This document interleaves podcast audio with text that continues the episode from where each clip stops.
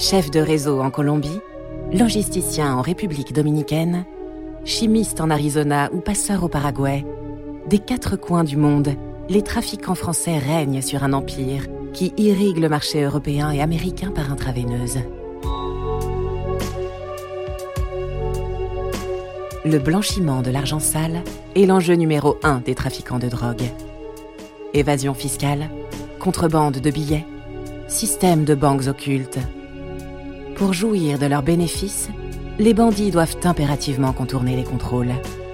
Ils sont en passe de devenir des acteurs économiques de premier plan, au point d'être intégrés au PIB des pays. Vous écoutez Trafic, épisode 3, sur la piste de l'argent sale, première partie.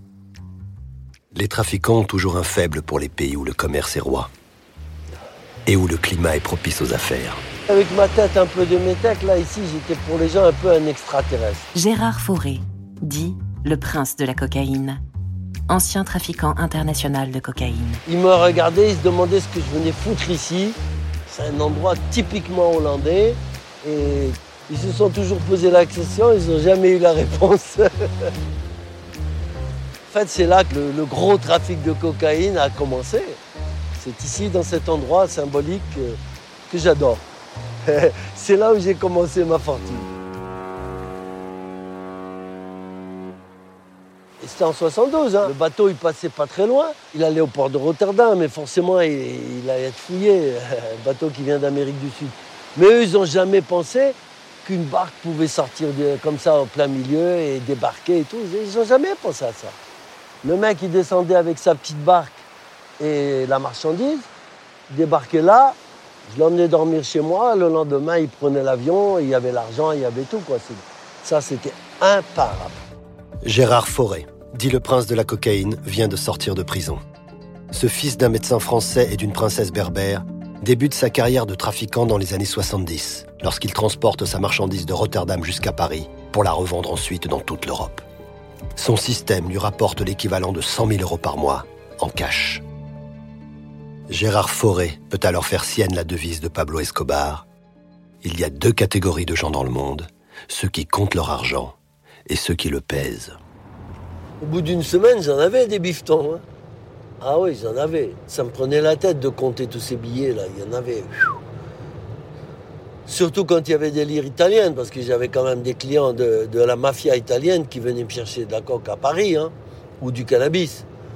Et donc, eux, ils me payaient avec leurs lire pourris, là. Ça faisait du poids, ça faisait des sacs pour 3, 3 francs 6 sous. Ça m'énervait. C'est une réalité méconnue. Qui dit trafic de stupéfiants dit également contrebande de billets. Chaque semaine, Gérard ramène l'argent chez lui, en Hollande. À chaque fois, il devient une proie. Et pas seulement pour la police. Quand tu es chargé d'argent, attention, c'est pas facile. T'as les flics, mais t'as aussi. Attends, le petit monde qui t'attend. Les mecs, ils savent ce que tu fais. Ils cherchent à t'agresser. Moi, combien de fois, surtout quand je passais par les petits chemins, là, en Belgique, de France en Belgique, je suis tombé deux ou trois fois sur des équipes de gitans qui attendaient les clients, là. Hein et donc là, il fallait que je mette la vitesse et que je sois plus rapide qu'eux. Parce que ça, c'était pas des cadeaux. Parce que la police, ils vont te mettre en prison, ils te passent les menottes. Mais les gitans, ils te prennent tout ce que tu as et ils t'assassinent. On te retrouve plus, ils vont t'enterrer dans leur jardin, ça fera de l'engrais. L'argent, c'est le mobile du crime. Mais c'est aussi le talon d'Achille des commerçants de la cam. Pour le trafiquant, euh, c'est plus grave de perdre de l'argent que du produit. David Weinberger, expert sécurité et justice. La saisie du produit est intégrée dans le business model du trafiquant qui euh, va se refaire plus facilement alors que quand il perd euh, des liquidités directement, là, ça l'embête beaucoup plus. Donc le trafiquant est bien plus gêné sur le volet financier que sur le volet euh, stupéfiant. Et lorsque le trafiquant habite dans un pays producteur, c'est la récupération de l'argent qui devient un enjeu crucial. L'héroïne afghane, le shit marocain et la cocaïne colombienne sont toujours envoyés par des acteurs vivants dans une totale clandestinité. Mais une fois que la marchandise est écoulée, ces trafiquants sont obligés d'attendre patiemment que l'argent de leurs crimes revienne jusqu'à leur base secrète. Pour moi, ça a été l'un des plus gros problèmes. Jean-Marie A., dit El Bandido, trafiquant international de cocaïne. Parce que trouver le produit, on y arrive. Vendre le produit, on y arrive. Mais encore faut-il en profiter. Jean-Marie, surnommé El Bandido, trafiquant français installé en Colombie, 25 ans d'expérience dans le crime. Quand tu envoies 100 kilos en Europe, il te reste l'équivalent d'un million d'euros, un million cent mille euros. Voilà, de bénéfices nets. Et ensuite, c'est un véritable problème logistique parce que tu as des volumes d'argent qui sont considérables et donc tu dois réfléchir comment les transporter, comment les dissimuler. Mais quand tu as un million d'euros en billets de vin, c'est un véritable casse-tête.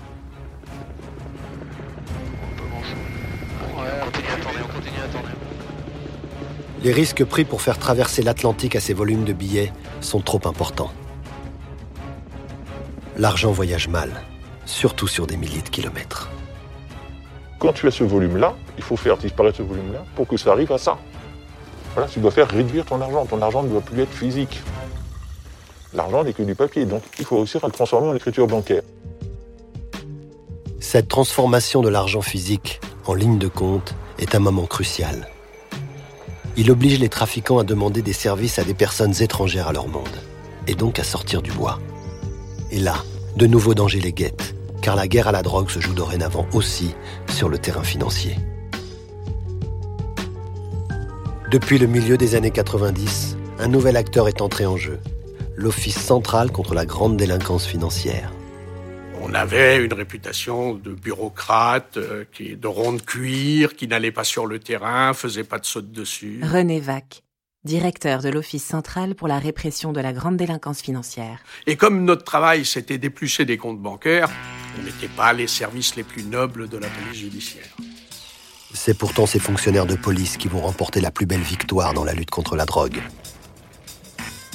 En 1993, les douanes américaines les informent que les trafiquants de cocaïne du cartel de Cali cherchent un financier pour rapatrier leur argent depuis l'Europe. C'est le début de l'opération Margarita. Les policiers français décident d'infiltrer l'un des leurs dans le réseau colombien. Le rôle de l'agent infiltré était double. Et il fallait, d'une part, établir des contacts et, deuxièmement, récupérer de l'argent venant du trafic de stupéfiants. Le but, c'était de prendre l'argent en espèces euh, des Colombiens. Alain Marsat, policier en liaison avec l'infiltré. De le déposer sur un compte bancaire et de virer cet argent aux États-Unis, où à partir de ce moment-là, il était suivi par les autorités américaines qui voyaient toute la filière jusqu'en Colombie. L'opération n'est pas sans risque. Toutes les personnes qui ont un jour côtoyé les narcos colombiens peuvent en témoigner. Leur paranoïa n'a d'égal que leur barbarie. Il faut savoir que le, le- le Colombien, il n'a pas la notion de la vie. Gérard Fauré, Pour lui, un être humain, c'est comme une mouche. Il l'écrase comme un moustique. À chaque fois que j'allais chercher de la marchandise à Amsterdam, il me connaissait très bien. Mais il venait toujours avec des grands manteaux et dessous, pistolet mitrailleur Uzi avec silencieux. Il le tenait comme ça, il parlait, il rigolait et tout, mais comme ça. Le moindre truc, une mouche qui volait, il tirait. C'était la rafale. Et je dis, mais les mecs, vous êtes fous, attention, il y a des gens qui... On s'en fout. Ce sont des criminels endurcis et qui se méfient de tout. Ils sont d'ailleurs un peu, ils sont tous un peu parano. René Vac, Mais il fallait quelqu'un qui, qui, qui gagne leur confiance et assez courageux pour le faire. Je dirais que, contrairement à ce qu'on voit dans les séries américaines, on a choisi un Français moyen qui passe tellement inaperçu que jamais on pense qu'il pourrait être ce qu'il est. Il ressemblait à tout sauf à un flic. Alain Marsat, C'était quelqu'un qui était plutôt un représentant de commerce, euh, un VRP d'une banque, disons, quelqu'un qui, qui avait l'habitude de la clientèle. La légende est créée, le policier devient l'homme d'affaires Paul Rossi. Au cinéma, les infiltrés se retrouvent toujours armes à la main, au cœur de la jungle ou dans des zones de combat. Las, dans cette mission d'infiltration à la française, Paul Rossi doit vivre comme un simple employé de banque. Il se voit attribuer un bureau dans un quartier d'affaires et pour tout équipement, un téléphone, un ordinateur, une imprimante et un câble, dûment répertorié. Donc la légende était prête et c'est comme ça qu'ont eu lieu les premières rencontres. Le rendez-vous est donné dans un café. Et la première fois, les Colombiens ont mis une somme euh, assez minime, 50 000 francs, voir ce que ça allait donner, ce qui représentait rien du tout pour eux, hein, 50 000 francs. C'était pas dans une mallette, c'était dans un sac en plastique. Un simple sac de supermarché. Notre agent infiltré partait avec son sac et on allait dans le bureau, on comptait l'argent et après on déposait l'argent en banque. Comme promis, l'argent arrive sur le compte bancaire des Colombiens qui tombent dans le piège. Paul Rossi leur apparaît crédible et ils veulent bien renouveler l'opération avec lui. Cette méthode était bonne parce que quand on arrive à infiltrer un agent à un moment donné où euh, il y a une telle pression euh, de la part des trafiquants pour faire passer de l'argent, disons qu'ils relâchent un peu leur vigilance, ils sont prêts à accepter quelqu'un qui va les aider. L'infiltré, seul dans son bureau, doit simplement attendre que les Colombiens le convoquent à nouveau. L'agent sous couverture est à la merci des appels des trafiquants. Ce n'est jamais lui qui en a l'initiative. Il faisait uniquement ce travail-là. Donc, alors, des fois, il était pris deux fois dans la semaine, il y avait deux virements, d'autres fois, il y avait 15 jours sans qu'il y ait rien. Le plus dur, c'est le silence.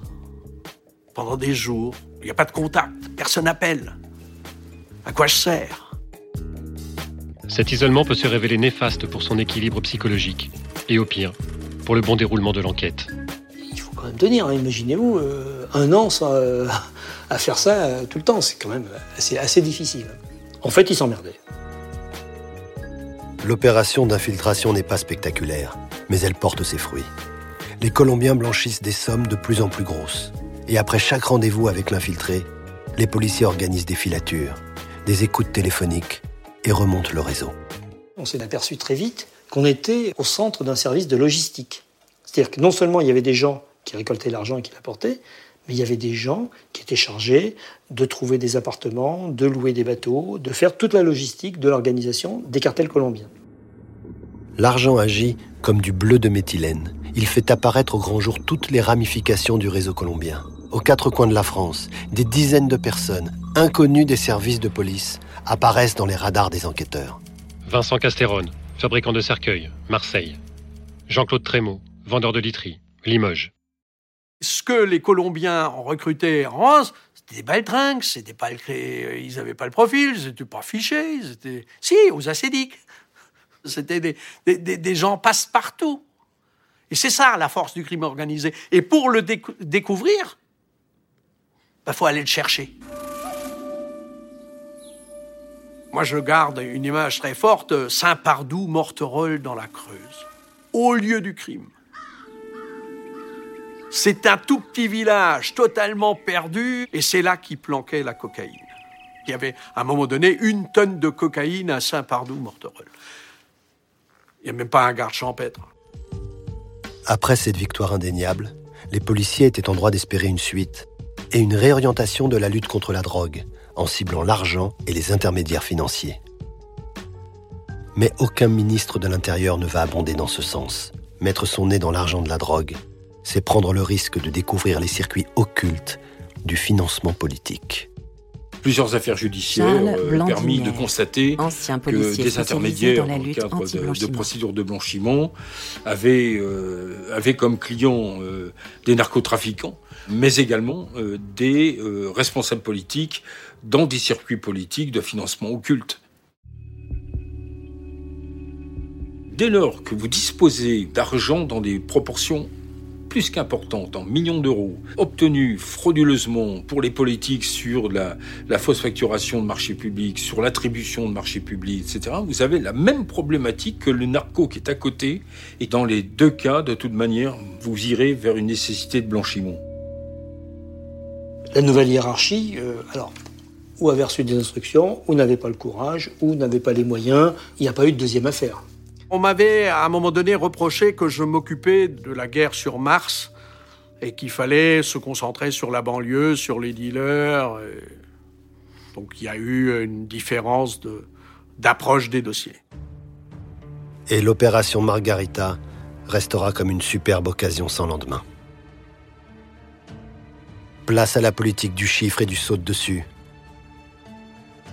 ce que le politique préfère, ce sont des résultats spectaculaires et des coups médiatiques. Durant les 20 années suivantes, les saisies records font la une des journaux. Mais cette course à la saisie met les policiers en situation délicate, car elle nécessite de pénétrer des réseaux clandestins avec des indicateurs qui sont eux-mêmes des trafiquants, et donc de laisser certains criminels prospérer pour mieux en interpeller d'autres. Les méthodes traditionnelles de poursuivre le produit stupéfiant euh, atteignent aujourd'hui leurs limites. Euh, on le sait, euh, le jeu à la course aux saisies peut être accompagné d'effets pervers euh, significatifs. David Weinberger. Et aujourd'hui, 40 ans après le début de la guerre à la drogue contemporaine, certaines personnes se posent des questions quant aux résultats. Les saisies de marchandises n'ont euh, qu'un intérêt tout relatif. Bernard Petit, ancien directeur de l'Office des La presse, les journalistes sont très attachés à toujours donner l'équivalent en euros des marchandises. Ça fait du bruit, ça fait vendre du papier, etc. Mais ça n'a aucun sens la saisie des produits n'affecte pas les réseaux, ou très peu. Tu crois les, les, les, les, trafiquants de cannabis, là, qui vendent par tonnes et tout, tu crois qu'ils vont pleurer?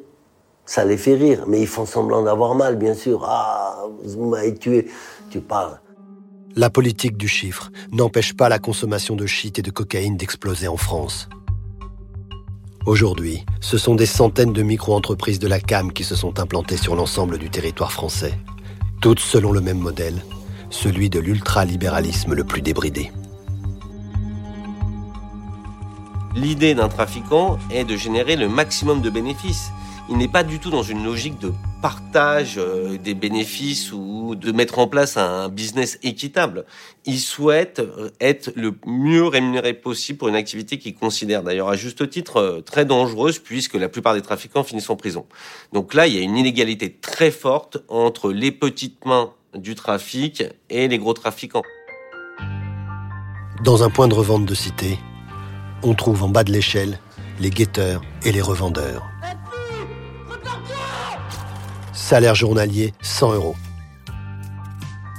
Au-dessus d'eux, les gérants, sorte de managers du point stup, empochent 500 euros tous les jours. Et tout en haut, ce sont les caïds qui récupèrent l'essentiel du magot, jusqu'à 1 million d'euros par mois en petites coupures. Mais avec ces volumes d'argent sale, de nouveaux problèmes ne tardent pas à arriver. T'as vu quand tu gardes de l'argent physique et que t'es un mec comme ça, ça va te brûler les mains, il va t'arriver des problèmes.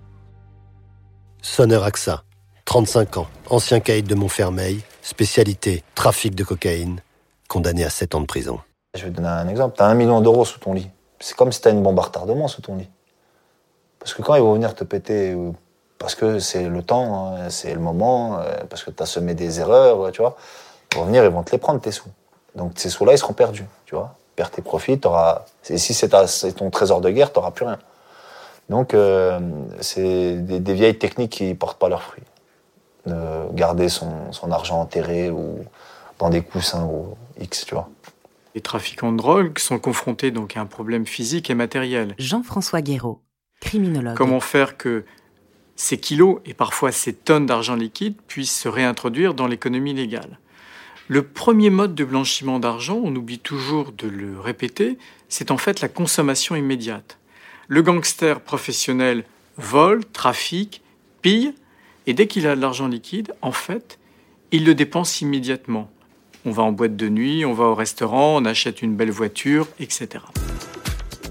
C'est une constante dans l'histoire des trafics.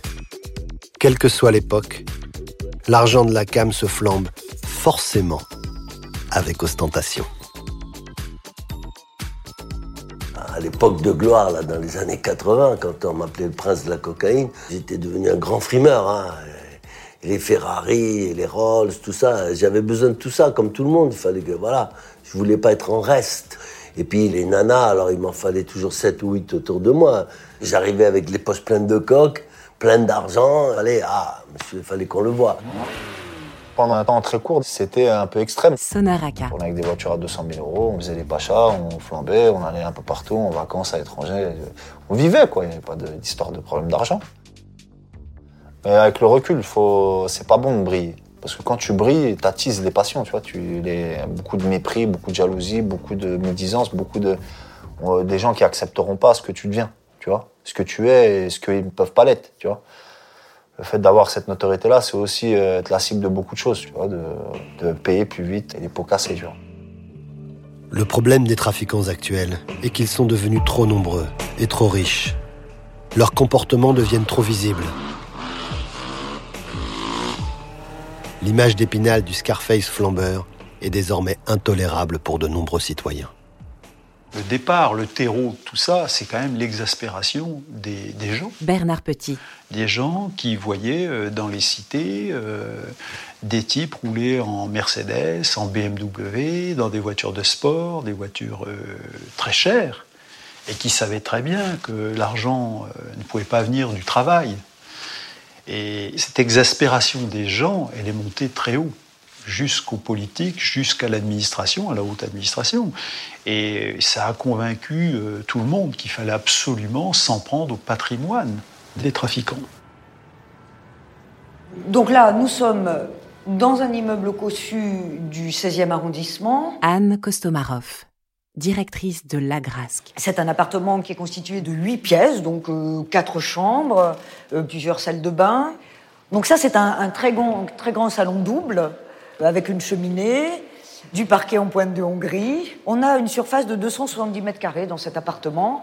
Donc il sera vendu aux enchères par l'agence dans un mois avec une mise à prix d'un million neuf. Anne Kostomarov n'est pas un agent immobilier. C'est une magistrate qui dirige l'Agrasque, un organisme gouvernemental chargé de confisquer les avoirs des criminels et de les revendre au profit de l'État. C'est un appartement qui euh, a été acquis avec euh, des fonds dont la juridiction de jugement a estimé qu'ils étaient issus du crime. C'est une forme d'impôt qui pèse sur les criminels parce que la, réflexion va tourner autour de l'idée euh, du, pacte républicain, c'est-à-dire est-ce que l'on peut encore tolérer que les criminels profitent aussi ouvertement du produit du crime sans que la réponse pénale ne s'attaque justement à ce produit du crime. L'État se souvient d'eux et l'État ne les lâche pas.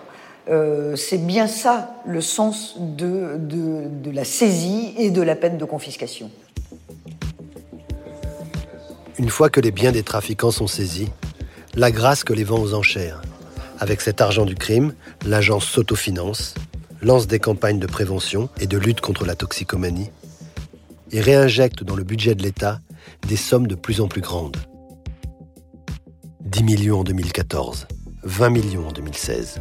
Un principe de cercle vertueux s'est mis en place, au grand désarroi du trafiquant.